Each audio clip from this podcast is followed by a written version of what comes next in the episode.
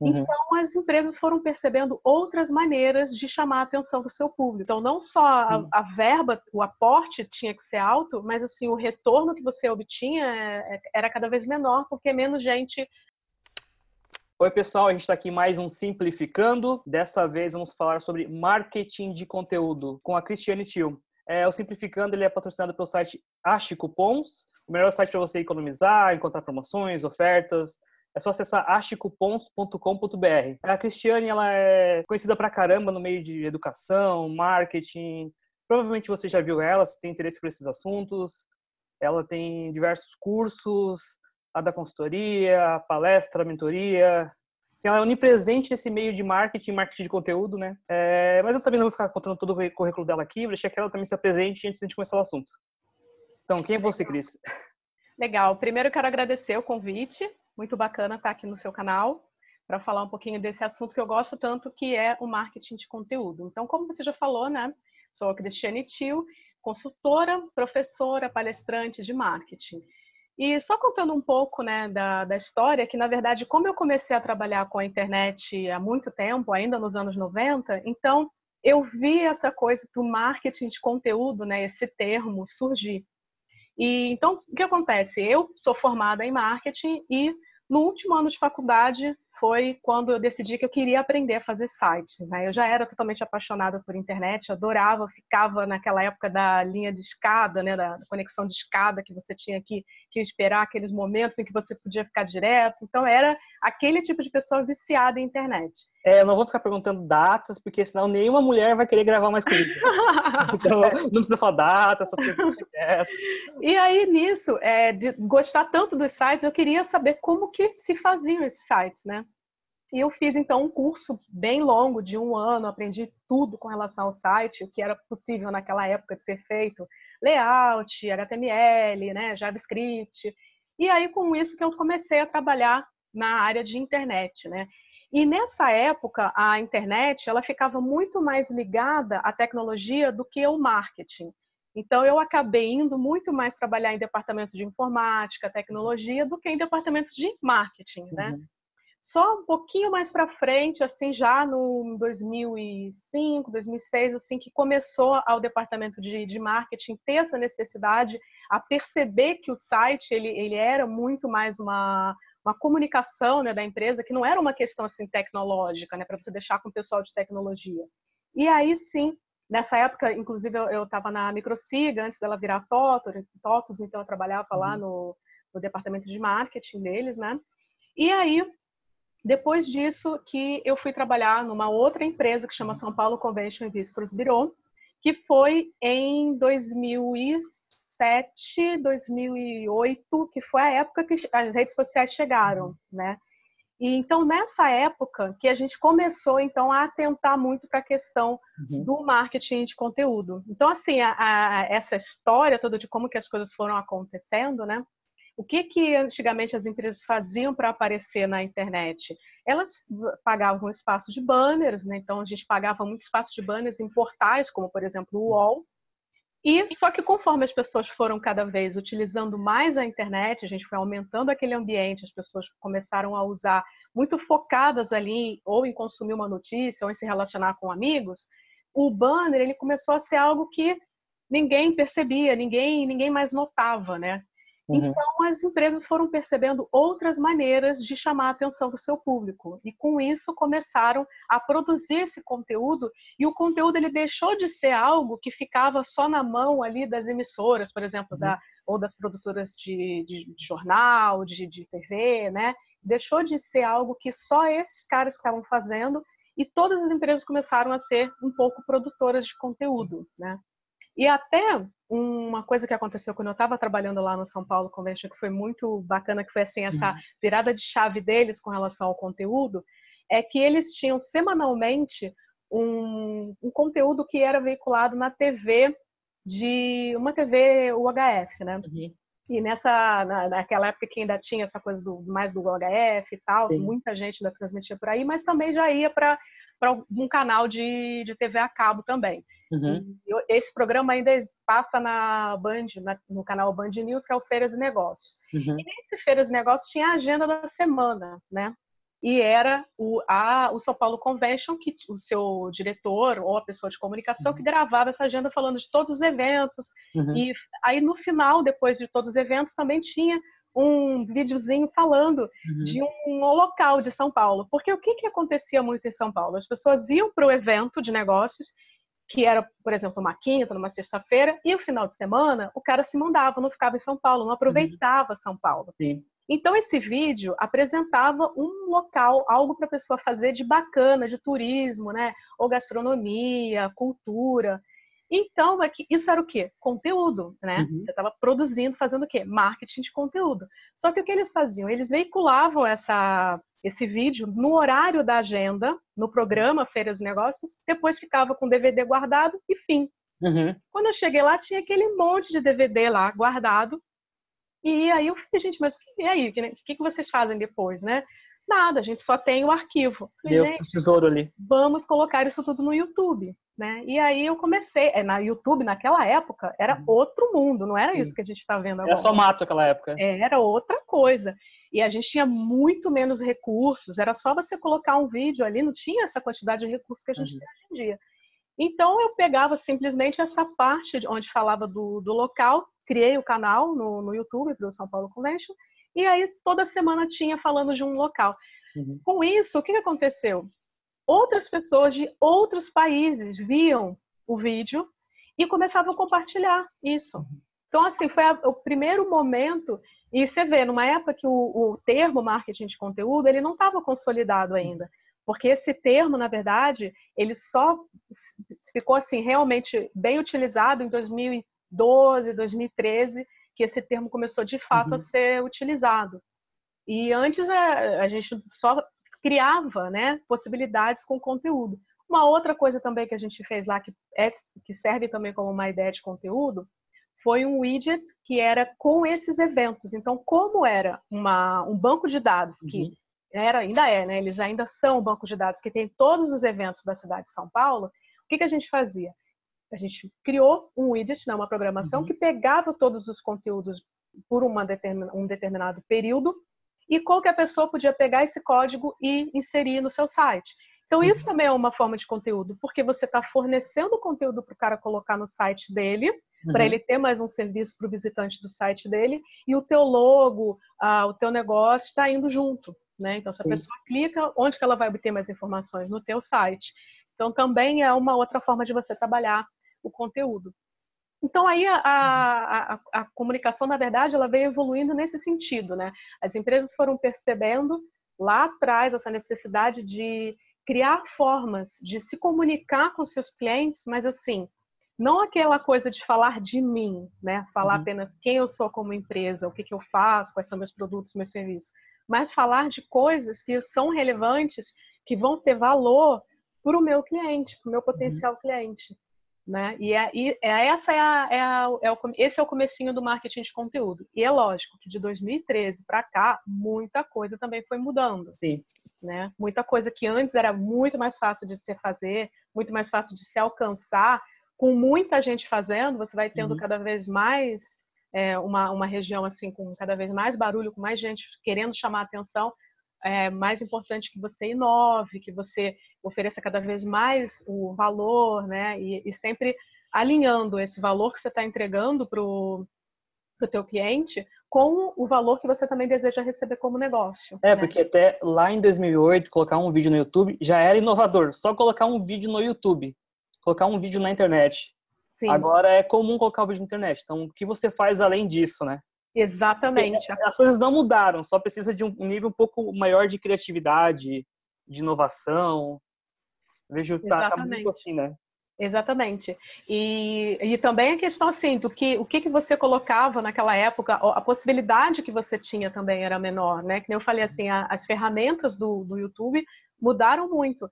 Tinha, nessa época, você tinha até uma limitação, você não conseguia colocar vídeos com tantos minutos tinha um, um, um máximo uhum. ali que não, não passava daquilo. Então, é, tinha muita coisa que você não podia ir realmente além. Uhum. E aí, justamente por a gente não ter todos esses excessos, as coisas não eram tão bem trabalhadas. Então, hoje em dia, você tem é, um, um trabalho maior, enfim. Uhum. Mas uma coisa que é muito legal nesse, nesse papo de, de YouTube é que às vezes muita gente se prende nessa coisa do, do visual, né? De como é que você, como é que eu faço para ter um canal? Ah, eu preciso ter uma vinheta, eu preciso ter uhum. tal coisa, não sei o quê. E na verdade nada disso é o que uhum. mais importa. O que mais importa é se você está ou não ajudando o teu espectador, né? Se a pessoa que está te acompanhando está realmente conseguindo mudar algo na vida dela por meio do teu conteúdo. Teve o, o episódio com Pedro Dias, SEO, é um português, ele é super famoso no Brasil, que eu lembrei de uma frase dele que vi no RD Summit. Ele falou que conteúdo é tudo aquilo que resolve um problema. Pô, então você fica, tá, mas conteúdo não é só texto, não, não é só vídeo, uhum. ou música, assim, áudio. Não, pode ser uma ferramenta. Ali, uhum. ah, eu vou colocar um, um, uma ferramenta, que nem eu, eu e a Fernanda, a gente criou o Reuniômetro há uns dois, três anos. Ele resolvia um problema para as pessoas sobre enxergar quanto de dinheiro estava indo na reunião.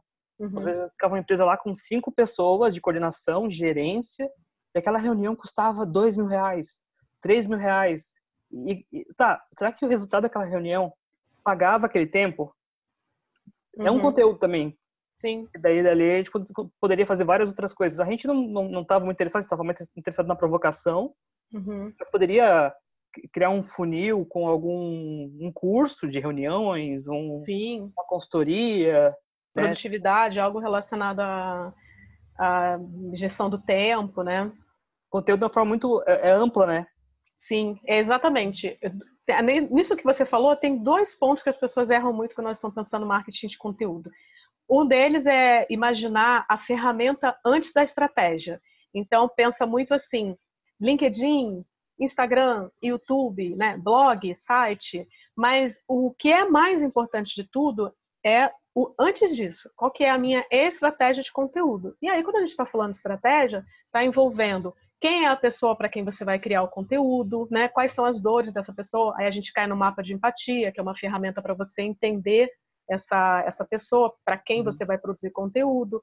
Aí a gente tem o pensamento de, ok, eu já eu quero produzir conteúdo, mas o que, que eu quero obter com esse meu conteúdo? Vou fazer o conteúdo para quê? Porque o uhum. conteúdo sozinho, ele não, não, não leva o teu visitante a alguma ação. Então você uhum. tem que ter um objetivo claro e aí depois você pode só medir se você tem sucesso ou não, se você tem objetivo, se você não, não sabe qual é o teu objetivo, como é que você vai medir, né? Se você conseguiu ou não. Então, enfim, começa com essa visão de sair do que é ferramenta e pensar no que, que é pensar em estratégia e não em questão de ferramenta. E também na questão de que o formato em si, né? No, no, uhum. Pessoas às vezes pensam assim, conteúdo só como sendo texto, só sendo como uh, ou um vídeo. E na uhum. verdade, qualquer coisa, como você falou, qualquer coisa que você resolve, né, o problema do seu, do seu, da, do seu espectador, né, do seu cliente, uhum. ou potencial cliente, é o, é um conteúdo, né? Não importa se é um vídeo, se é um texto. E uhum. nesse caso, até a, a, um exemplo, como você falou, você pode fazer planilhas que facilitem uhum. a vida, né? Não precisa ser necessariamente. Aí a gente já entra no conteúdo que é um conteúdo mais interativo, né? Uhum. E tem, por exemplo, uma brincadeira que o pessoal faz muito no Facebook, que são, aqui, é, que são os quiz, né? Uhum. De personalidade. Isso também é, é um conteúdo. Então, por exemplo, uma empresa pode usar um quiz para você escolher um produto. Então, uhum. se a empresa tem é, produtos em vários formatos diferentes, a pessoa está na dúvida de qual seria o melhor para ela, a pessoa brinca nesse quiz e no final ela tem a informação Sim. de qual seria o melhor para ela. Enfim, então tem, é, isso também é um conteúdo, porque você não, a pessoa não tem que pagar para fazer esse, esse, quiz, ela pode fazer esse quiz e aprender Sim. alguma coisa com relação a ela, mas você está usando isso com um final ali para facilitar a vida do teu, do teu prospect, né? Então, o conteúdo, na verdade, ele é, uhum. ele é bem amplo nesse sentido, e, e as pessoas, elas erram por pensar muito na antes em ferramenta, né? Sim, e conteúdo, ele ah, tem muita coisa, ah, conteúdo longo, conteúdo curto, mas tem o conteúdo chato e conteúdo bacana. Uhum. Sim, até as outras formas interativas de conteúdo deixam, assim, não parecendo conteúdo, não parece que a pessoa está estudando alguma coisa, parece que ela está brincando. E no fim ela está aprendendo algo e assim, ela tá a empresa está educando aquele aquele aquela pessoa, aquele uhum. aquele público, né, de uma forma geral para depois consumir algo que ela quer. Exatamente. Ah, quiz do. Tudo era Game of Thrones até pouco tempo, né? É. Então, ah, um quiz do Game of Thrones para você ver qual que é a roupa que combina melhor com você. Ou um quiz dos Vingadores para ver qual tipo de carro que combina com a sua personalidade, seu herói. Uhum. Essas coisas assim são divertidas e direciona a pessoa também, né? Sim, você pode fazer isso direcionando para o negócio, né? Não, não, pode, não precisa parar aí só na brincadeira, você pode manter isso encaminhando para direcionar para o negócio, né? E eu ia falar, quando você estava falando, eu lembrei de uma, uma coisa, mas me, me fugiu agora.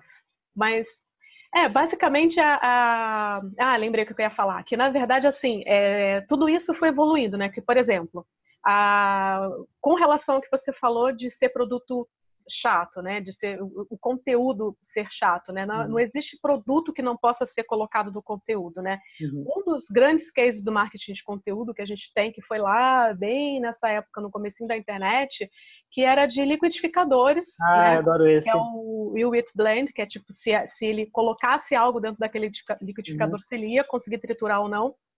E era uma brincadeira que o cara fazia. E aí a, qual que era a ideia? Mostrar como que esse liquidificador era bom, como que uhum. ele realmente conseguia triturar qualquer negócio, que não quebrava o copo, que não estragava a lâmina. E assim, isso também é marketing de conteúdo, né? Porque você uhum. não estava fazendo. Na, na verdade, tem até um outro termo que surgiu antes do termo marketing de conteúdo, que é marketing de permissão, uhum. que foi um termo criado pelo meu muso, meu marqueteiro. O carequinha favorito? É, o Seth Godin, que eu acho esse o melhor do marketing. E que, que é exatamente esse lance, é você conseguir passar a tua mensagem sem você interromper a pessoa com um anúncio. Então tá lá o vídeo, é legal, alguém vai te mandar. Naquela época não tinha o uhum. WhatsApp, mas por exemplo, se existisse o WhatsApp naquela época, as pessoas iam mandar porque era um vídeo engraçado, né? Uhum. E, e, principalmente quando eles trituraram um iPhone, né? Pessoas falaram, gente, o cara vai destruir um iPhone, né?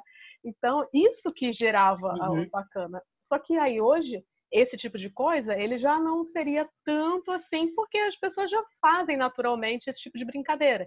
Então Sim. vai acontecendo uma mudança natural no que, que você vai fazer com o seu conteúdo para chamar a atenção e que não importa qual é o, o produto ou serviço que você oferece, uhum. existe a possibilidade de você é, ir além do conteúdo. E aí, como eu tinha, é, tinha falado, né, naquilo que você falou que tem duas coisas que as pessoas confundem muito. Uma delas é a questão da plataforma, né, do, do o conteúdo. Então, assim, uhum. o formato que esse conteúdo vai ser entregue, se vai ser no LinkedIn, se vai ser um vídeo e tal. E outra coisa que as pessoas confundem, elas acham que se eu vou trabalhar com marketing de conteúdo para o meu serviço, para minha empresa, eu vou ficar só ali naquela caixinha falando só daquele determinado assunto. Uhum. Quando, na verdade, tudo vai orbitando, né? E um exemplo disso foi a campanha da, que a Red Bull fez de mandar o cara para o espaço, né? Tipo, porque você não. O que, que tem a ver, né? Você uhum. falar assim, gente, mas o que, que, tem a ver fazer isso? Por quê? Porque a Red Bull te dá asas, então tem tudo a ver com a comunicação, tem tudo a ver com a marca. Então, imagina, você. É lógico que quem tem uma verba dessa consegue oh. fazer algo nesse sentido. Sim. Quando você não tem uma verba dessa, você vai inovar com outras coisas. Uhum né? Mas o importante é, que nem a gente falou, Sim. é resolver um problema do teu do teu cliente, né? Uhum. Você ganha pela atenção, quando você tem uma verba muito grande, você faz uma coisa desse tamanho, ou você ganha por resolver o problema, por estar do lado das pessoas ajudando e resolvendo. Né? Parece muito, parece muito claro é, que a diferença entre conteúdo, que as pessoas sempre fizeram, sempre fizeram conteúdo, mas elas não tinham era estratégia, né? Elas não sabiam como aproveitar isso bem, porque até acho que foi o PC que falou, ah, leite moça, a receita do brigadeiro, uhum, já era conteúdo, já né? Era conteúdo. É muito antigo. Uhum. É, o, várias, várias dessas marcas né, já faziam isso de colocar ali uma receitinha. Então, não somente colocar para você como que faz aquele, para quem não sabe como é que faz um arroz, como é que faz um macarrão, uhum. tinha ali do lado também, olha, uma ideia que você pode fazer esse arroz desse jeito aqui. Então, isso uhum. também é, é, é conteúdo, né? E assim, é, por, por, isso que eu comentei, né, que na verdade o termo ele foi uma coisa usada ali em, hum. que começaram a usar em mais ou menos 2012, 2013, porque se tornou algo assim muito necessário, porque a, porque antes a gente conseguia fazer esse conteúdo, ele era meio que um a mais.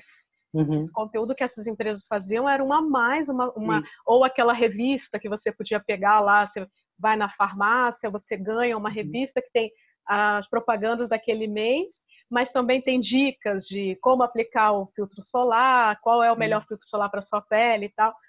Mas aí começaram a, a perceber que eles tinham que investir mais nesse tipo de coisa, porque ninguém mais ia conseguir pagar o anúncio na TV, porque ia ficar cada vez mais caro, uhum. TV, rádio, e pouca gente consumindo. Então, não só a, a, verba, o aporte tinha que ser alto, mas assim o retorno que você obtinha é, é, era cada vez menor, porque menos gente exatamente. a mídia, que se você não colocar, parou. Para o resultado. É. Já o conteúdo, ele tem essa capacidade de ser exponencial, né? Quando você está produzindo conteúdo e você produz ele com essa estratégia, o teu conteúdo ele sempre vai trazer resultado para você e se você tiver uma boa estratégia e você estiver sempre trabalhando naquela estratégia, ele vai ser exponencial, cada vez mais ele vai te dar resultado, uhum. vai, vai de fato ampliando todos os seus acessos, né? E aí também nesse nesse ponto é importante falar de uma outra coisa também do conteúdo, é que além dele ter que ser visto como uma coisa estratégica, ele não pode ser visto como algo que todo mundo vai fazer do mesmo jeito, que todo mundo vai vai seguir o mesmo passo, né? Uhum. Então, que é uma coisa que eu, que eu falo mais assim, tanto para cliente como aluno, que o importante é você encaixar o marketing de conteúdo dentro da tua possibilidade, tanto de tempo, de ferramenta, de verba, porque não, não, dá, não é todo mundo que vai ter o mesmo tempo disponível para produzir o conteúdo, não é todo mundo que tem a disponibilidade de fazer vídeo. Tem muita gente uhum. que vai falar, eu não tenho disponibilidade de ficar produzindo vídeo, mas uhum. então eu tô fora se eu não, se eu não fizer. Né? Então, quer dizer, não, você tem outras saídas também, você tem outras possibilidades também, né? Então, é muito importante quando a gente pensa no conteúdo nesse sentido. E aí Sim. tem uma frase de uma outra musa do marketing de conteúdo, que é a Anne Rand, que ela fala uhum. que o conteúdo, se você não está se divertindo, você não está fazendo marketing de conteúdo. Uhum. E, e, é uma grande verdade, porque se você não não tiver sentindo realmente alegria naquele conteúdo que você está produzindo, se o que você produz ele não está te, te, dando também satisfação, te dando alegria, então você não está fazendo do jeito certo, você não está fazendo da, da maneira correta. E eu sempre faço isso, que não é para sofrer. O marketing uhum. de conteúdo ele não tem que entrar como uma estratégia para fazer o empreendedor sofrer. Uhum. Pelo contrário, ele tem que fluir naturalmente na empresa, tem que ser tão parte do, do core ali, do DNA da empresa, que ele vai simplesmente fluir. Né? E é por isso a importância da gente conseguir adequar o, a melhor maneira de você produzir, qual que seria o melhor canal. Então, antes, né, a gente pensa na estratégia e depois, na hora que está alinhando isso tudo, alinhar o que, que vai ser mais funcional para você, quais que são os horários que você tem a disponibilidade e fazer essa adequação. Né? Uhum. Então, você vê muito assim no Instagram, o pessoal tem muita mania de dizer, ah, você tem que fazer stories todo dia, você tem que uhum. fazer tantos stories, e tem que ser vídeo, tem que ser assim. E aí a pessoa, quando acaba de fazer esse treinamento, ela sai super empolgada, faz isso durante um mês, depois uhum. some e nunca mais faz nada. Uhum. Porque ela foi ali naquela naquela coisa do, da, da corrida de velocidade, sendo que o uhum. marketing de conteúdo é maratona. Você tem que ir na, né? Se você quiser fazer uma coisa assim de velocidade, aí é o anúncio. Aí você uhum. tem que investir no anúncio. Sim. Mas o marketing de conteúdo, ele é algo que, independente de você parar, ele continua te trazendo resultado, mas é algo que você tem que mirar num um espaço de tempo um pouco maior do que seria um anúncio, né? Lógico que não quer dizer que vai ficar meses ou ano, uhum. mas você, num, anúncio, você apertou o, o play, ele começou vai. a te dar uhum. resultado. O marketing de conteúdo, Sim. ele não é exatamente naquele mesmo segundo, né? Já é, é um lida muito com ansiedade, né? Porque no começo, a não ser que a pessoa já tenha uma marca muito grande, isso, aquilo, ela não vai ter tantas pessoas assistindo, tantas pessoas ali né, curtindo, comentando, compartilhando. Tem um tempo de as pessoas vão ver teu conteúdo, vão conhecer, vão passar para outras e vai, vai, vai, vai, vai. Às vezes assim, leva um ano e meio, dois anos para você começar a ter algum número bom e consistente, grande, assim. Então, é, assim, é, assim, quem que espera dois anos para ter algum resultado? É, é na, na, verdade aí depende mais assim do, do canal e da estratégia que você está fazendo no canal, né? Por exemplo, um YouTube ele leva um tempo assim, né? Ele uhum. leva um, um, ano e tal, mas aí depende é, que nem você falou, depende de quem é a pessoa. Por exemplo, o Alexandre Garcia, ele conseguiu em um mês. Moro um, também, rápido pra é, caramba. Moro lá no Twitter, né? Então, são canais assim que você consegue um crescimento muito rápido se você já tem alguma alguma alguma autoridade, né, alguma credibilidade no, no, na, no mercado. Mas é, é, por isso também que o marketing de conteúdo ele funciona muito bem com você interligando canais e você não somente ficando no online, mas você também aproveitando o que, que o offline pode te trazer. Uhum. Então, eventos é, é na sua região que você possa ir, ou você mesmo organizar os seus eventos, a, Uhum. Não, não, digo, não são eventos gigantescos, né? Uhum. Uma palestra, uma reunião para um networking, um bate-papo, isso já é algo que, que aumenta a tua rede, né? Uhum. E o, o, grande lance do, do marketing de conteúdo é esse mesmo, é de você conseguir conectar pessoas em torno de uma grande ideia. Você une todas essas pessoas, né? O conteúdo em si, sozinho, ele não vai fazer nada. As pessoas que estão em torno dele que vão gerando valor. Então, na, no YouTube, conforme as pessoas vão assistindo mais, elas vão curtindo, uhum. o YouTube vai percebendo que é relevante, vai entregando para mais uhum. pessoas, uhum. e aí outros vão vendo. Mas é claro que se você entrar ali naqueles vídeos em alta, você vai ver que, que geralmente as coisas assim são mais o pastelão, o mais uhum. bobagem, ou assim, aqueles assuntos que são mais assim, fofoquinha, né? Coisa que não é de, de fato de ou estudo ou trabalho. Esses assuntos sempre vão ser os assuntos que uhum. vão gerar um buzz maior, que vão ter, né? É, maior visibilidade, mas a, é, você consegue também mantendo a tua tribo, né? Você vai ter o teu grupo ali que é o relevante para você. Às vezes um grande número não vai te dar tanto retorno quanto as pessoas certas, né? Sim, com certeza. A, a quantidade. Uhum, com certeza. É, às vezes você tem lá um milhão de seguidores, mas é molecadinha de 12 anos que não está te trazendo nada. um retorno de fato. Às vezes você tem mil e são mil diretores de empresa que mandam em, mais de um milhão de pessoas. Exatamente. Então, assim, a influência ela é muito relativa, é. né? É, no YouTube ele só traz alguma relevância para você pela quantidade, pela questão de views quando você é um anunciante, e aí você tem a, quando você dá espaço para o anunciante e aí você tem o AdSense, né? Aí ele te possibilita você ganhar é, com a, as pessoas que estão assistindo o teu, teu anúncio, mas não a menos. sua marca em si, né? Mas e até não é um valor tão alto, né? O que você ganha foi, né? É, é um valor baixo. Sim. É, até queria uma opinião sua. Eu vejo assim, ah, a pessoa vai criar conteúdo, uma empresa, na verdade, ela vai muito pelo SEO, as palavras lá mais buscadas e faz aquele conteúdo mais feito para o robozinho do Google, uhum. robozinho do Bing, do que ter uma personalidade. Uhum. acho que tem como juntar as duas coisas. É, isso, na verdade, até o próprio Google ele já tem mudado no, nas últimas atualizações, ele já tem saído um pouco dessa coisa do o algoritmo ser uma coisa robótica Uhum. Primeiro, ele já começou por fazer uma coisa customizada. Então, se você pesquisar aí no teu Chrome, vai ser um resultado. Se eu pesquisar no meu Chrome, vai ser um outro resultado. Uhum. Porque ele leva em consideração tudo. Ele leva em consideração a localização, ele leva em consideração o histórico de buscas, né? E em, em que um quadro que você está lá, se você é um consumidor de notícia, um consumidor de entretenimento. Então, ele tem uma série de coisas ali que ele coloca independente só de, de você ter colocado a palavra-chave que está naquele conteúdo tal. Então, ele faz essa, essa, essa ideia toda para poder te entregar. E, além disso, uhum. a gente tem uma, uma outra coisa que ele tem trabalhado muito mais, que é o contexto. Então, tem, tem muito mais, a gente chama de uma busca muito mais de contexto do que de palavra em si. Uhum. Então, essa evolução dele do entendimento do que, que essa pessoa quer é, ela tem evoluído cada vez mais. Então, se uhum. você coloca lá bolo, ele entende que você está pensando em receita, provavelmente. Uhum. Então, é mais ou menos nesse caminho de é, alinhar para o que, que como é que funciona o raciocínio humano mesmo, né? Uhum. Então, essa, esse lance do conteúdo muito focado para o robozinho do Google, até mesmo as pessoas já têm saído disso. O, o, muitos desenvolvedores têm saído um pouco disso e indo muito mais para o lado humano, porque o próprio algoritmo ele já está uhum. pensando na, na coisa mais é, humana. Sim. E, e outra coisa também que é interessante é você pensar que a busca de voz tem crescido muito também, né? Uhum.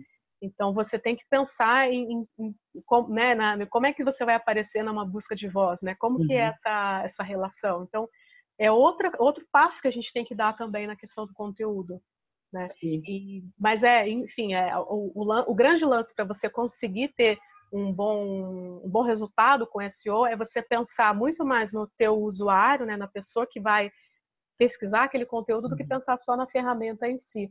E aí é tudo que está em torno daquela palavra-chave, não só a palavra-chave, mas tudo que está ao entorno dela. E é lógico, quanto mais você pensar específico, maior a chance que você tem de converter alguma coisa e não é, ou não ficar no topo, porque você vai ter muita gente na sua frente, ou ficar no topo, mas por pouco tempo, porque você não vai ter tantos cliques assim, porque as pessoas uhum. não vão achar interessante. Então tem essa coisa de bacana também, o, essa indexação, né? Que ele só deixa você lá se você realmente está sendo relevante. Então você lançou um conteúdo, ele está relevante, você vai para o topo. Mas se com o passar do tempo você perder a relevância porque ninguém está acessando, ninguém está se importando, você vai sumindo e vai indo lá para as outras páginas, né? Mas é. é real aquele lance de que você tem que estar, tá, você vai produzir conteúdo, você tem que produzir pensando no primeiro lugar. Você não pode, é, você vai mirar no primeiro lugar. Pode ser que você vá para o finalzinho da primeira página, uhum. tá? É linda entre os quatro primeiros. É, que são muitos fatores também, né? É. Mas você tem que mirar sempre em seu primeiro, porque imagina o destaque que você ganha, né? Sim. Tem palavras com centenas de milhares de buscas em português não precisa nem ser ah, palavra só em inglês, não. Em português já tem palavras tem. gigantes, gigantes, gigantes. Assim, de tanto coisas para consumidor quanto para empresa. Assim, é um negócio, é um canal muito bom, né? Se você tem ele ali, também é, ele, é, ele ele fica um pouco mais um pouco mais fixo, né? Porque o Google, eu vi uma coisa também que ele ele favorece quando a, muitas pessoas entram naquele site e resolvem o problema. Ele mede. Uhum. Eu tive todo esse papo com o Pedro Dias, né, no episódio sobre SEO que ele mede o tempo que a pessoa está lá, se a pessoa não voltou e foi para o segundo resultado. Ele meio que deixa é exatamente por isso que ele, ele vai te entregar o conteúdo e é, é bem customizado. Por isso que uhum. cada lugar, cada pessoa que for fazer a pesquisa, cada lugar que você for pesquisar, você vai ter um resultado diferente ali na entrega. Porque uhum. ele vai fazer customizado exatamente assim, para você, não somente pelo como que as pessoas se comportaram naquele site. Então tem esse fator também. É, se a pessoa clica ela, porque o que acontece? A gente só com, é, a gente tem uma coisa que a gente chama de taxa de rejeição, né? Isso eu estou falando uhum. para a galera que está. Você eu sei que sabe, mas estou falando para pessoa. Uhum. Sim, né? é importante. Eu, eu simplificando é para isso, né? É, que é, por exemplo, quando a pessoa clicou, acessou lá a sua página, acessou o seu site, mas num período de 30 minutos, de 30 minutos ele não fez nenhuma interação. O Google ele não registrou nenhuma outra interação no seu site. Não teve nenhum clique, não aconteceu nada. Então ele entende que você só entrou naquela página e saiu. Ele não registrou nada mais ali. Então, ele vai contabilizar aquilo ali como uma taxa de rejeição, que significa que você entrou, olhou e falou, não era isso que eu queria. Então, assim, uhum. ele não vai contabilizar essa taxa de rejeição com o nosso tempo que a gente sabe que acontece, que a gente entra, olha ali uns 10 segundos e a gente sai. Ele não vai contabilizar desse Sim. jeito. Ele tem essa janelinha que ele coloca ali de 30 minutos, uhum. porque pode ter acontecido de você ter aberto e ter atendido uma ligação, ter saído, então ele não uhum. pode pensar que você vai ser tão rápido na sua interação, né? Você tem um tempo para interagir. Se realmente você não interage nesse tempo, aí ele entende que você realmente não se interessou por aquele site e aí você entra lá como taxa de rejeição. Conforme você vai tendo uma taxa de rejeição muito grande, o seu site vai deixando de ser é, bacana. Então você lançou, ele estava lá no topo, mas muita gente começou a não se interessar mais. Por isso que antigamente é, não, isso da, é, todo esse cálculo do Google ele não era tão uhum. feito. Então muitas vezes a gente entrava em páginas uhum. que eram extremamente irrelevantes, porque não tinha esse cálculo. Sim. E você vê que hoje em dia a chance de você entrar em resultados das primeiras páginas que não seja é muito pequena, uhum. porque a, a grande chance é que realmente você no máximo vá visitar até uns sete sites e dali você veja que já perdeu muito a qualidade e já não, não, você não precisa ir mais além. Por isso que tem aquela brincadeira de você bota um cadáver lá na segunda página que ninguém vai descobrir que você matou alguém. Uhum, Realmente a maioria das pessoas elas param ali nessa quantidade porque já encontrou o que ela precisava. Uhum. Então já não não continua a navegação. Mas é tem todos esses fatores, ele o Google ele vai entendendo para colocando uhum. você como, como relevante, né? Uhum. É, em marketing se fala muito de público-alvo, público-alvo, de quem gosta de falar inglês fala o target, blá blá blá blá blá. É, mas em marketing de conteúdo é persona. Tem como dar uma é. explicadinha é. assim sobre essas diferenças e como se cria uhum. uma persona? É, a gente usa o termo buyer persona e qual que é a, a diferença, né? Então a gente tem três termos que a gente usa quando a gente está no marketing para falar quem é aquela pessoa, né? Quando a gente fala do público-alvo, a gente está usando um conceito mais genérico, que aí ele se prende mais em características demográficas e alguma coisa psicológica e comportamental, mas uhum. ele é muito mais assim, superficial.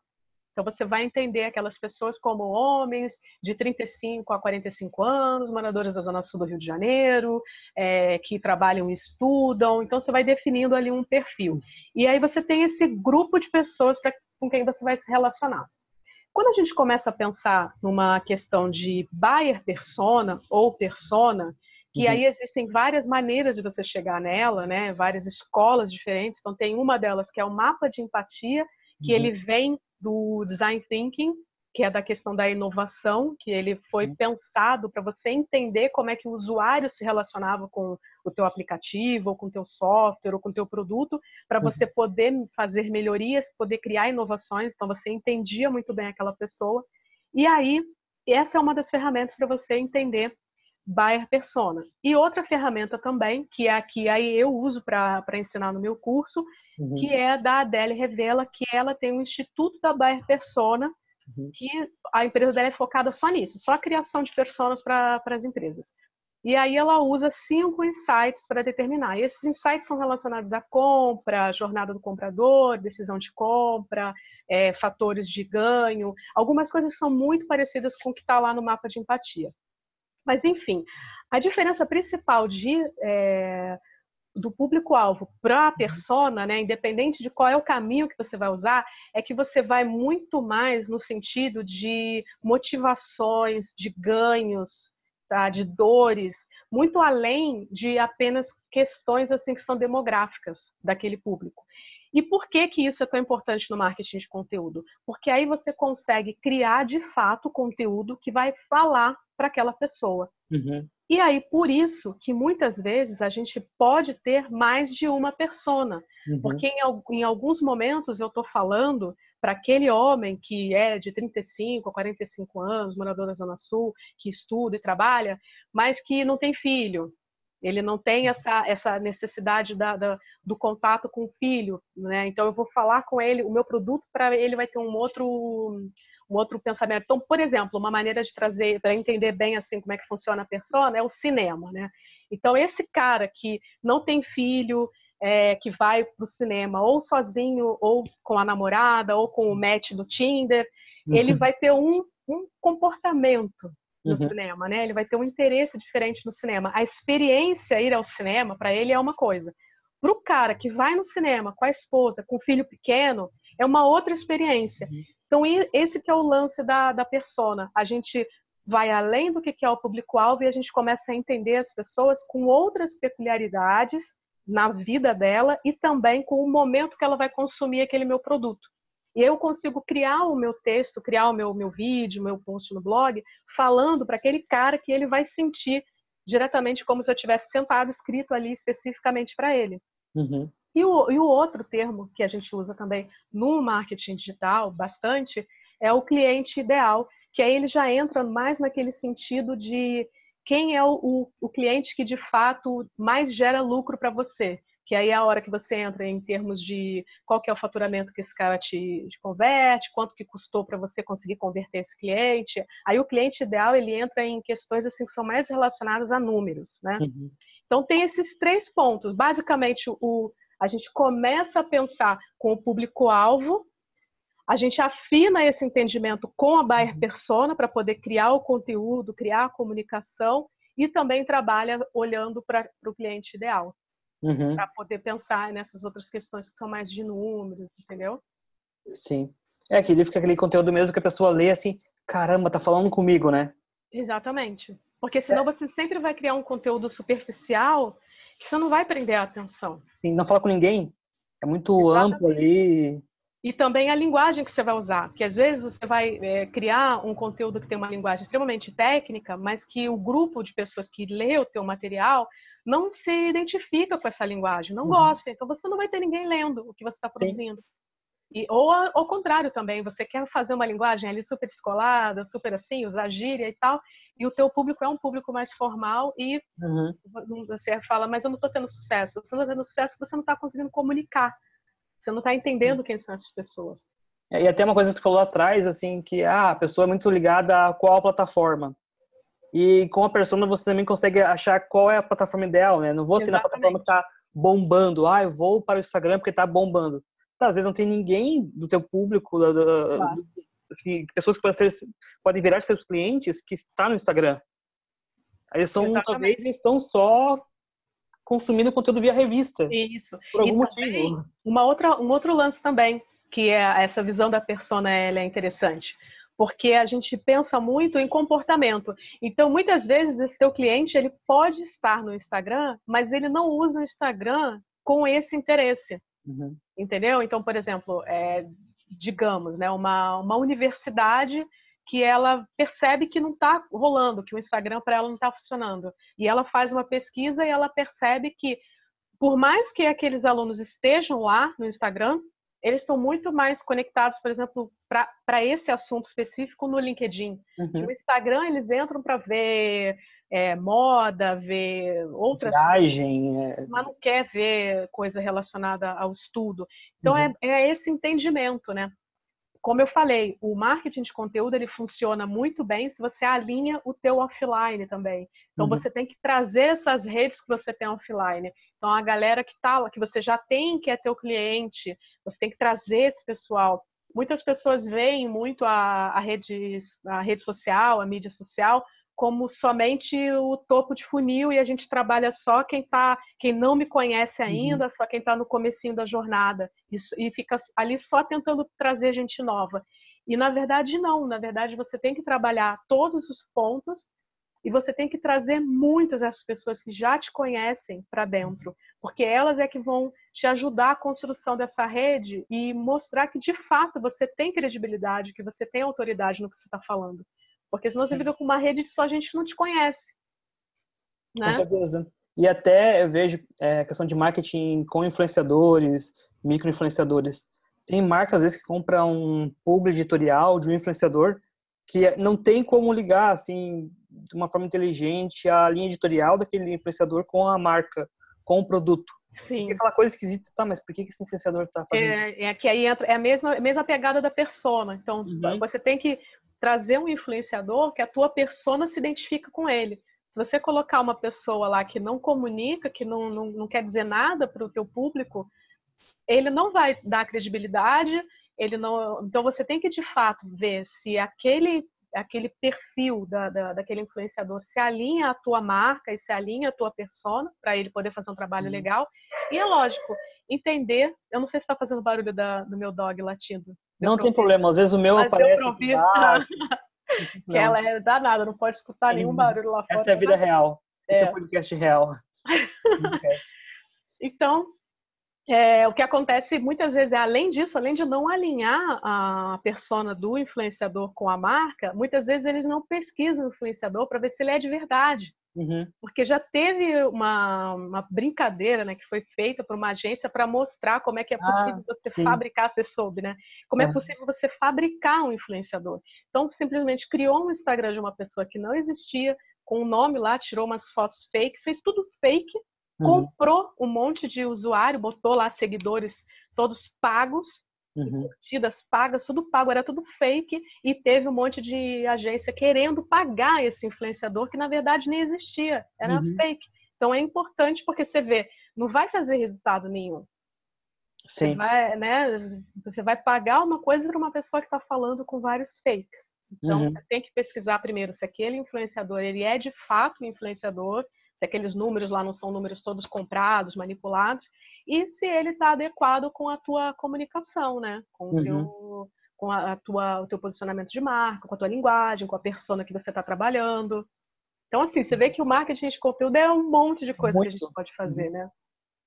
Sim, ele, ele, ele permeia várias outras estratégias, né? Exatamente. E até mesmo é a parte de anúncio. Muitas vezes o pessoal pensa que o anúncio ele é totalmente independente do, do, do, raciocínio que você tem no marketing de conteúdo, quando muitas vezes o que acontece? O cara gasta uma verba de anúncio que ele poderia estar ganhando é, acesso é, via né, orgânico, sem estar pagando, e complementar esse orgânico com uma outra estratégia. Sim. Então tudo precisa ficar o tempo inteiro orquestrado ali, o tempo inteiro e, e, até quanto mais você tiver uma pegada de marketing de conteúdo no seu anúncio, mais você vai fazer um anúncio atraente para que você consiga boas conversões, né? Uhum. E aí o marketing de conteúdo também te ensina qual que é a jornada para você saber como é que você tem que falar em cada tipo de anúncio diferente, que cada uhum. anúncio vai ter um objetivo. Então tem várias coisas que as pessoas não se atentam quando vão fazer o marketing digital e aí por isso acabam perdendo dinheiro. Uhum. É, tu falou antes ali de um o, o, o sotaque sulista, o tu, tu falou. É, é? Você falou antes sobre topo de funil, só que a gente não explicou o que é topo de funil, meio de funil e fundo de funil. Ah, ou tofu, mofu, bofu. Tá. Pode é, dar uma parecida? São, são duas a gente tem, na verdade, dois conceitos. Um conceito ele é mais voltado para o marketing, um conceito mais voltado para vendas, né? Uhum. O conceito de marketing é que todo consumidor ele vai passar por uma jornada. Então ele vai primeiro descobrir que ele tem um problema que ele precisa resolver. Uhum. Depois que ele descobre esse problema, ele vai buscar pra, no mercado para saber se existem soluções para aquele problema. Aí ele vai descobrir ali todas as, aquelas é, soluções. Depois de descobrir, ele vai começar a comparar as soluções para ver qual que se uhum. adequa mais com o que ele de fato está precisando. A partir do momento que ele decidiu qual que ele quer, aí ele efetua a compra e aí ele se torna ou não apaixonado por aquela marca, um cliente fiel ou não daquela marca. Isso é quando a gente está pensando no caminho que é feito com a visão do marketing.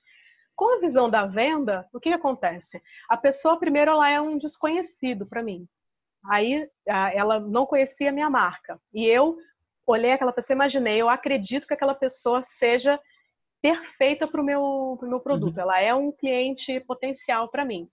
E aí você tenta atrair isso pensando na questão do, do marketing de conteúdo, inbound marketing, marketing digital, que é não você ir atrás né, da pessoa, mas produzir algo que chame a atenção dessa pessoa. É quando essa pessoa descobre que você existe, ela tá lá, no, ela entrou no funil, né? Ela antes estava fora do seu funil porque ela não sabia uhum. que você existia.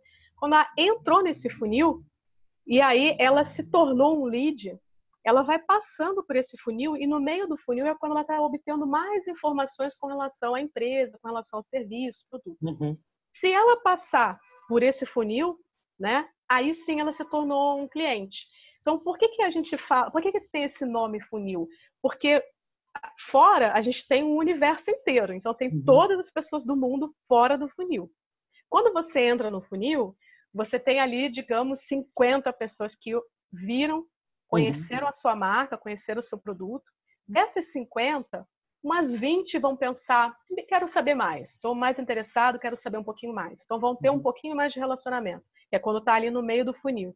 E dessas 20, cinco pessoas vão de fato comprar o teu produto ou o teu uhum. serviço. E aí por isso elas se tornam, elas passam pelo funil e aí é o que a gente chama da base do funil. Por que, que a gente pensa isso, né? Topo, meio e base, porque é a comunicação que a gente vai fazer, a linguagem que você vai ter, independente de você ser de vendas ou de marketing, vai ser uhum. uma linguagem diferente do que que você vai comunicar para as pessoas, do que que você vai falar para elas. Então, basicamente, uhum. como se fosse quando você conhece uma pessoa numa festa. Então, primeiro você vai falar o seu nome, você vai perguntar o nome dela, aí você vai começar a fazer algumas perguntas com relação à vida dela, vai falar um pouquinho da sua, mas não vão ser perguntas muito íntimas, são perguntas que vão se aproximando. Aí você percebendo se a pessoa te deu abertura ou não, você faz mais perguntas, e aí, digamos, né, se você é uma pessoa que você teve o interesse em sair com aquela pessoa, uhum. em, em manter aquela amizade, se aproximar mais, você vai fazer o convite para chamar aquela pessoa para tomar um café com você, para te encontrar depois. Então é exatamente esse o pensamento. Uhum. Você não vai chegar na cola da pessoa na festa e perguntar se ela quer tomar um café. Primeiro você uhum. vai fazer todas as conversas. E a, a venda, ela funciona assim. E muitas vezes a, as pessoas elas tratam né, o marketing digital como se ele fosse, por exemplo, quando você chega na porta da sapataria Você está olhando a vitrine, aí o vendedor vem e pergunta, né? Qual que você gostou, qual que você quer que eu pegue, qual que é o seu número, porque uhum. ele já está querendo, já tá, você está ali na, olhando o sapato, então algum sapato você achou legal, algum sapato pode ser que você queira experimentar. Só que quando a gente entra num site, a gente não está nesse sentimento de, uhum. ah, já quero ver, quero comprar. Não, peraí, eu só estou entrando no site. Então, 96% das pessoas que acessam o site, elas não estão prontas para comprar. Elas uhum. entraram lá naquele site e não vão comprar nada. Então, por isso que é tão importante a gente ter em mente funil de venda e jornada do comprador, para uhum. que você consiga fazer esse caminho. Porque senão as pessoas elas vão simplesmente entrar, ou você não fez oferta nenhuma, ou você não conduziu a uhum. compra, ou você já quis fazer uma venda direta e aí a pessoa se assustou e não volta mais, entendeu? Sim. E para a empresa sempre ela tem que focar no como o comprador, como o comprador compra, não como o vendedor quer vender, né? Isso, exatamente. E acho que é muito esse erro que eu vejo assim. Isso aí. Por isso que esse trabalho da persona ele é tão importante para a empresa. E aí, na, na questão do. Quando você pensa no mapa de empatia, ele tem também essa visão do processo. E nos cinco insights que eu falei, da dele, revela, ela coloca exatamente como é que se dá o processo. Então, uhum. tudo, toda essa condução é importante para você entender a persona. Então, assim, uhum. quando que você descobriu que você estava precisando desse problema? Foi alguém que comentou, entendeu? Então, você vai e você vai percebendo, conforme você vai sempre conversando com seus clientes, você vai percebendo que existem padrões. Uhum. Então, é uhum. lógico que cada pessoa tem uma história diferente. Você não vai esperar que todo mundo vai falar a mesma coisa para você. Uhum. Só que você vai percebendo esses padrões. Então, você vai ver, ah, então quer dizer que a maioria compra. Então, que é até um negócio interessante, que estava até no último livro que eu li do Seth Godin, que ele fala de como que é impressionante o mercado de ração para cachorro. Porque o cachorro, ele não escolhe qual é a, a comida que ele está comendo. Ele não tem a menor ideia. Uhum. quem é que escolhe? É o dono. Então, quando você está produzindo, você tem que entender, você tem que entender os dois. Você tem que entender um pouquinho do cachorro e você tem que entender do dono, como que é o comportamento uhum. daquele dono, né? O que que, o que, que ele espera daquilo ali. E ele não vai comer. Então, tipo assim, a pessoa que está comprando aquilo, ela não tem a menor ideia do sabor que tem aquele negócio que ela está comprando. Uhum. Mas ela está comprando pela embalagem, ela está comprando por alguma promessa que existe. Uhum. Alguma coisa tem ali.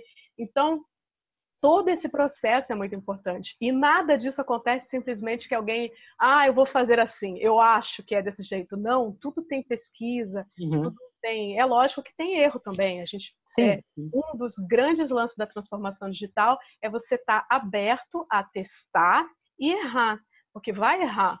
Mas é com esse erro que você vai poder dar um outro passo mais à frente. Você vê que tem gigantes que erram e exatamente porque só assim é que você vai conseguir evoluir. Se você ficar o tempo inteiro na zona de conforto sem nenhum erro, você não vai evoluir. Aí vem o teu concorrente, faz o teste e passa à sua frente. Então você não pode nunca ter esse medo de, de fazer esse teste. E aí esse contato com, com o teu cliente, com o teu, com teu comprador é muito importante para você de fato saber qual é a linguagem, saber o que que, o que, que é interessante. Então você vê, eu acho essa, esse, esse exemplo da comida de cachorro, eu acho o exemplo mais é, uhum. exemplifica melhor o como que você tem que realmente entrar na cabeça da pessoa para saber se comunicar com ela. Esse é um exemplo legal até para a gente fazer um, um último apanhado é, para as pessoas entenderem. Assim, ah, beleza. É, a gente entrou como gerente de marketing numa empresa de ração de cachorro. Ele só fazia assim: compre, compre, compre, compre. Então a gente precisa agora fazer algumas coisas diferentes para aplicar marketing de conteúdo. Tá, uhum. vou falando, você me corrige quando necessário. Ah, vamos pesquisar de, de quem compra deles, é tentar achar uma persona fazer uhum. lá um, umas comparações. Opa, é o fulaninho, a fulaninha, tal idade, é, tais características. Uhum. Depois disso, é, vou ver qual o portfólio do produto, né? E vou começar a criar conteúdos pro, lá para o comprador, para o dono do, do, cachorro. Exemplo, ah, ah, quem tem raça acta. Ah, então raça grande, então vou começar a fazer alguns conteúdos. Ah, é, baseados até, até, no, até na, na, na característica da ração ah, porque a ração Premier ajuda, ou quer dizer, não, como a ração Premier ajuda é, aí, actas. Aí o que está acontecendo? A gente está começando a pensar na jornada. Uhum. Então, esse teu conteúdo, ele já está lá no final da jornada. Quando o cara ele já está considerando a tua marca e ele está uhum. comparando com outras marcas. Então, você já está lá na frente. Então, quando a gente. ainda mais o topo, então, assim, a pessoa entender que. Então, primeiro, assim, você tem que conscientizar o cara que não dá ração. O cara uhum. que só dá outro. Comida. É, comida. Então, você tem que falar lá os 10 problemas intestinais que o seu cão pode ter com uma ração que não é, não é premium, né? Que você quer uhum. conscientizar o cara que ele tem que dar ração premium e não comida ou qualquer ração. E aí, com isso, você vai atraindo. Ele fala: opa, quer dizer então que muda se eu der uma ração qualquer ou se eu der uma ração premium? Ah, entendi. Então quer dizer que eu vou pagar mais caro, mas eu vou ter mais benefícios, porque eu vou tratar melhor o meu animal, não vou ter gastos, né? Pensando pela questão de gastos. Então aí você vai começando, né? Uhum. O que, que, é mais relevante para a tua persona? É a questão financeira ou é o amor que ele tem pelo animal? Então é qual a comunicação que você vai uhum. usar com ele? Então todo esse entendimento que você vai fazendo da persona é que você vai alinhando a linguagem que você vai ter, o direcionamento que você vai ter e pensando para isso, pensando que primeiro tem aquele cara que acha que ração é tudo igual. Uhum. E você tem que ensinar que não. Aí depois você vai chegando para lá para a base do funil, que é nessa hora, que é o finalzinho, que é quando você já está convertendo, que é a hora que você diz, olha, a minha marca é melhor. Uhum. E aí tem aquele, aquela brincadeira do quiz que a gente falou, até trazendo outro negócio do quiz. Você pode brincar com o quiz para fazer essa escolha da ração, por exemplo, né? Seu animal é de porte pequeno, porte grande, é, qual que é uhum. a raça, e aí você, no final, Sim. você fala para ele, a ração ideal para o seu animal é essa aqui. Então, uhum. Então, olha, você já deu uma, uma facilitada na vida do seu, seu potencial cliente. Uhum. Sim, porque quando você chega numa empresa que já existe há um certo tempo, você tem a base de cliente, você vai ter muito quem que chegou ao final do... Você vai ter só quem chegou ao final do, do funil. Então, você vai ter essa noção do por que, que a pessoa comprou. Uhum. Você tem que pegar e começar a expandir esses porquês e como, né, como você falou, os o quês, as diferenças entre para trazer essa pessoa um pouquinho ter um pouquinho mais de conhecimento como que o teu comprador já tem. Uhum. Então, ah, quem está totalmente perdido sobre como alimentar o bichinho. Exatamente. Então você vai, opa, pera, ah, ração é importante. É, qual a ração? A ou B? Assim, de, não na marcas, né, mas de características. Ah, Exatamente. porque você não deve dar a ração errada para o seu cachorro? É para dar ração de, de porte pequeno para grande. Começa assim trazer um pouquinho. Opa, esse cara aqui que está aqui, meu comprador, ele é assim. Esse fulano ainda não sabe, né? Vamos tentar trazer. Opa, tá igualzinho aqui, então ele vai comprar de mim.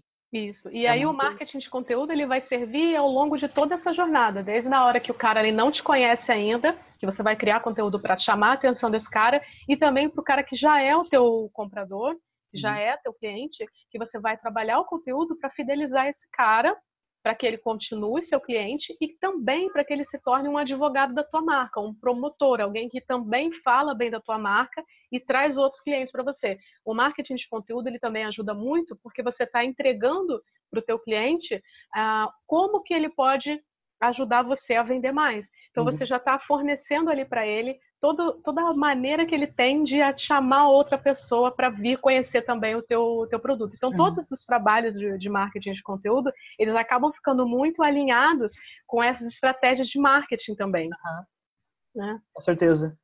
E eu vejo assim, é, até para esse exemplo, eu imaginei que já existe uma empresa, uma, uma, uma fábrica de ração, então já sei qual é o cliente, porque já tem pessoas comprando.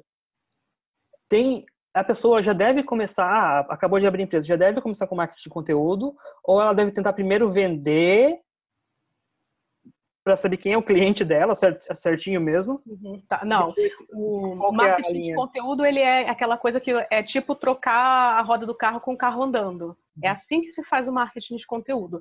Porque enquanto você não começou a produzir, você não jogou no mercado, você não tem o que testar, você não tem o que validar. Então, é uhum. é sempre você tem que começar produzindo, tem que começar fazendo. Então, por isso aquela questão que eu coloquei, que eu sempre pego para o aluno ou cliente, o que que ele já tem de, de ferramenta, o que que ele já é, já é capaz de fazer agora. O que, que ele uhum. tem mais facilidade? Escrever um texto, fazer um vídeo, produzir imagens. Então, chegando num conteúdo um pouco mais rico, ah, produzir um e-book, produzir um webinar. Então, a gente vai trabalhando no que, que é possível para ser feito naquele uhum. momento. E aí esse conteúdo que você joga, ele já vai te trazer um feedback de para que caminho que você tem que ir. Uhum. Então você já fez aquele conteúdo inicial com um objetivo e ele vai validar o teu objetivo uhum. e vai te direcionando, entendeu? Sim. Então assim é, é algo que você já tem que começar mesmo. Então mesmo se você já for uma empresa nova, você pode começar com, com marketing de conteúdo. O conteúdo que você vai produzir para uma pessoa que você já vendeu é um conteúdo diferente que você vai produzir para uma uhum. pessoa que você ainda não vendeu. Uhum. E aí você tem que trabalhar em conjunto. Se você for Sim. colocar uma verba é, de anúncio, trabalhar em conjunto também com, com o anúncio. Então, não é trabalhar o anúncio e esquecer uhum. totalmente do marketing de conteúdo. Sim. Então, é trabalhar tudo isso é, paralelo, né? Uhum. E é uma coisa que você vai o tempo inteiro inovando, vai o tempo inteiro mudando, porque toda hora aparece alguma coisa nova em, em termos de ferramenta e que te facilita né? Não é que a ferramenta ela vai mudar a sua estratégia, não, ela vai agregar algo que você já tem na sua estratégia. Uhum. Então, a, a, é, todas essas funcionalidades novas que o Instagram coloca lá, possibilidades dos stories, e toda hora ele coloca uma coisa nova, então agora colocou música, né? Então tudo que ele vai colocando de novo, você tem que pensar como é que eu posso usar isso para expandir a minha estratégia de conteúdo. Uhum. Né? E não simplesmente usar a, aquela funcionalidade, né? Então muita gente usa a funcionalidade lá de, de enquete, faz uma pergunta boba e pergunta sim ou não. Sendo sim. que você poderia usar a enquete para já conhecer mais o teu público, fazer uhum. uma pergunta mais direcionada e com isso você já entender algo. Então se você tem é, por exemplo, uma pessoa que é um lojista tem um vestido preto e o vermelho e uhum. ele quer saber qual dos dois aquele público ali daquele canal prefere. Você já usa essa essa ferramenta para descobrir. E aí você já não, você não tem a necessidade de investir num estoque que de repente não, não vai ser direcionado para o teu público. Então, é lógico que o cliente, o que ele responde nesse tipo de pergunta, não é exatamente o comportamento que ele vai ter lá no final. Uhum a gente sabe isso, né? Que o cliente ele, ele, ele vai muito mais, ele acha que a resposta é aquela, então por isso que o saber entender a persona é tão importante. Uhum. Não é algo de simplesmente você fazer uma pergunta e obter uma resposta, mas sim uma observação, uma análise que você vai fazer. Mas essas respostas que você consegue obter nesses canais já te ajudam, já te direcionam já uhum. te mostra alguma coisa. Então, assim, uma pergunta que é mais simples. Então, se, se você já comprou, se você não comprou, se você já conhece a minha loja física, se você é, comprou pelo botão do Instagram, se você comprou pela, pela página. Então, todas essas perguntas você já consegue aproveitar ali. Sim. Né? E o que é muito comum também, as pessoas fazem um conteúdo um pouco mais rico, um pouco mais denso, e botam para a pessoa baixar, deixando o e-mail, algumas outras características. Uhum. E até é importante quando tu falou, ah, vai, vai tentando entender quem é a pessoa lá do outro lado, é, variar esses campos, né? pô, nesse, nesse material aqui exatamente. eu quero pego nome, empresa e cidade. Isso. E esse aqui, quantidade de funcionários e outra característica. E um outro, outra. É uma Depois... história que você vai construindo. Então, uhum. você não vai, em todos os seus materiais, você vai perguntar exatamente a mesma coisa, né? Uhum. O nome e o e-mail já é óbvio que você vai pegar para validar com aquele. Sim. Então, aí, na parte da tecnologia, você já até consegue fazer a captação do que você identifica aquela pessoa que está acessando e uhum. automaticamente o formulário já é respondido. Então você já consegue fazer isso na tua ferramenta. E aí uhum. você vai ampliando com outras perguntas para ir construindo quem que é essa pessoa. Então, se então, lá, por exemplo, no meu site, eu faço perguntas para saber se a pessoa já tem um negócio, se ela está começando um negócio, se ela é um estudante que está lá querendo apenas aprender para porque está começando agora na área, ou se ele é uma pessoa que trabalha numa empresa, é, qual que é o segmento que essa pessoa uhum. atua. Então, é, todas essas perguntas eu vou fazendo, mas assim, eu não vou perguntar isso tudo num, num único formulário, né? Senão uhum. a pessoa não vai querer preencher. Sim, com certeza. Então, você vai construindo aquela história.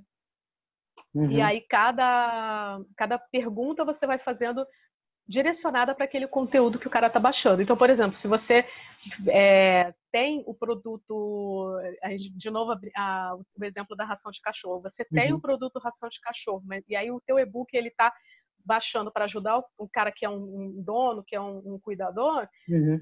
Tem que fazer perguntas relacionadas àquilo ali, né? Você não vai fazer uma pergunta de um outro assunto que não tenha nada a ver. Tem que ser sempre pergunta que vai te ajudar a entender aquela pessoa com a visão de, de vendas. Uhum. E uma, uma pergunta, uma última pergunta polêmica. Sempre é, que tiver um conteúdo rico, pedir o e-mail ou deixar acesso aberto, direto, também é uma possibilidade? É. Nesse caso, eu, eu penso que todo, todo o nosso conteúdo ele sempre tem que ter um objetivo. É, a gente sempre tem que ter um objetivo estratégico por trás do conteúdo. Então, você está solicitando um e-mail, e aí você vai montar uma base para depois você manter o contato com essas pessoas, ou então você está é, querendo fornecer para a pessoa um conteúdo e em troca de uma interação. Então, isso é uma coisa que muita gente faz lá no LinkedIn, por exemplo. Uhum. O cara vai lá e fala assim: Olha, eu tenho um material aqui que eu posso enviar para você, mas para você receber, comenta aqui, que aí eu mando uhum. para você. Então, com um monte de gente comentando, você vai ganhar relevância naquele teu post. E aí você depois vai ter o trabalho de enviar para todas essas uhum. pessoas. Elas não vão ter que colocar lá o e-mail porque você já prometeu o envio do material direto. Você vai mandar o link. Então, assim, aí já era um outro objetivo, era o objetivo de gerar interação. Então, o raciocínio que eu tenho é, sempre que você for fornecer algum conteúdo, ter esse pensamento estratégico, até porque as pessoas, elas, é, elas valorizam mais quando elas tiveram uma ação antes. Algo que você recebe muito, assim, sem ter tido uma ação, sem ter tido uma interação, sem uhum. ter feito algum tipo de compromisso, para elas vai ser um, um, conteúdo que não vai ter muita uhum. validade, sabe? Sim. E chegou o um momento mais especial do, do programa, que é o momento Jabá, onde o convidado já entregou tanto valor, já ensinou tanto, que as pessoas são praticamente obrigadas a abrir a carteira e jogar dinheiro no, no convidado, né? É, já comentei no começo que você faz consultoria, mentoria, tem curso. Então, uhum. é muito para você falar, eu vou também colocar os links todos embaixo, na descrição. É, é, tem, tem o, o, que é mais acessível são os cursos, né, na, na Udemy, que tem uhum. os cursos lá sempre estão com um valor bem bacana. Uhum. E então tem todos os, todos os links lá do, dos cursos, que são cursos que ensinam a você construir uma buyer persona, tem o curso introdutório do marketing de conteúdo, uhum. tem o curso de Google Analytics, que aí é para uhum. quem já tem um site, um blog, quer começar esse para poder medir como é que estão os uhum. resultados. Tem o curso de propósito de valor, que aí ele ensina muito essa coisa que eu falei de que às vezes o cliente fala uma coisa, mas está querendo dizer uhum. outra. Ele ensina essa, essa, como é que você enxerga Legal. Isso. Tem o de marketing viral, que aí ele já é bem específico para uma visão do, de o que que chama a atenção das pessoas, o que que faz as pessoas quererem compartilhar. Tem um curso que ensina a criar imagens para as redes sociais, então aí ele já é bem específico, é, uhum. é, é esse papo, é o básico do do design gráfico, então se você uhum. não é designer, mas você consegue aprender lá algumas coisas de cores uhum. e fontes e ferramentas já você mesmo produzir. Tem um curso de branding digital, que aí esse é um curso bem grande que ensina toda essa, essa visão do, do marketing de conteúdo e mais uma, uma outra visão relacionada a brand mesmo, marca. Caramba, quantos cursos! Tem bastante cursos. Já tenho outros em produção também. E aí, além dos cursos, eu tenho alguns cursos presenciais, aí são no Rio, né? Os cursos presenciais de Instagram, de marketing de conteúdo, também das ferramentas do Google. E aí, esses aí são datas variadas, eu não tenho datas sempre fixas. E as mentorias que eu tenho, mentoria específica para redes sociais. Então, aí é explicar como que você pode ah, colocar a sua marca lá na rede social, independente uhum. da rede social. Tenho também o treinamento de marketing de conteúdo, que aí vai, que é tanto para a pessoa que atua numa empresa e quer fazer nessa empresa o marketing uhum. de conteúdo, ou para o empreendedor que ele quer cuidar da própria marca, do seu próprio marketing de conteúdo. E tenho a, a consultoria que abrange tudo isso, que fala de rede social, que fala de marketing de conteúdo, uhum. que é a de branding digital que uhum. aí já é uma consultoria maior. E aí todo, cada consultoria ela tem um prazo, né? Todas uhum. elas são atendimentos individuais, trabalho sempre individual. Uhum. E aí é bem bacana. E é aquilo que eu falei, é bem personalizado, é bem assim para uhum. cada necessidade, para que de fato a pessoa coloque em prática o que ela aprendeu. Uhum. É muito legal. É, pessoal, você já sabe, né? Abre uma, abre uma carteira, pega um cartão de crédito, entre nos links, passe um cartão, tem bastante dinheiro. é, obrigado, Cris. Ah, eu que agradeço. É um episódio muito legal. Acho que as pessoas elas conseguiram entender marketing de conteúdo, um pouco de marketing de permissão, ver como que, que esse mundo é, funciona, porque elas estão já nesse mundo, elas estão consumindo Sim. conteúdo, né? Uhum. Então, espera, você tem aquele estalo de, ah, por isso que fazem isso, por isso que fazem aquilo. Acho que ficou um episódio muito legal. Espero que a gente possa gravar outros episódios. Ah, a, agenda, a agenda dela, pessoal, é muito difícil. Estou tentando gravar esse episódio há uns três Já meses. Tem bastante tempo. Já faz, faz um tempinho. Acho que talvez seja o recorde de agenda mais difícil. É, eu agradeço, né? E realmente que a gente possa gravar mais episódios. E pessoal, toda quarta-feira, meio-dia, é um novo episódio. Que ótimo, que bacana. Muito obrigada. Um beijo a todos vocês e aí acessem lá, entrem no meu, que além desse conteúdo todo, né, que é que eu falei, que é o que são os cursos e consultoria, tem também os materiais gratuitos, tem e-books, tem checklist, tem muita coisa lá também no meu site que dá para baixar e já começar a aplicar. Legal. Obrigada, um beijo. Tchau, pessoal.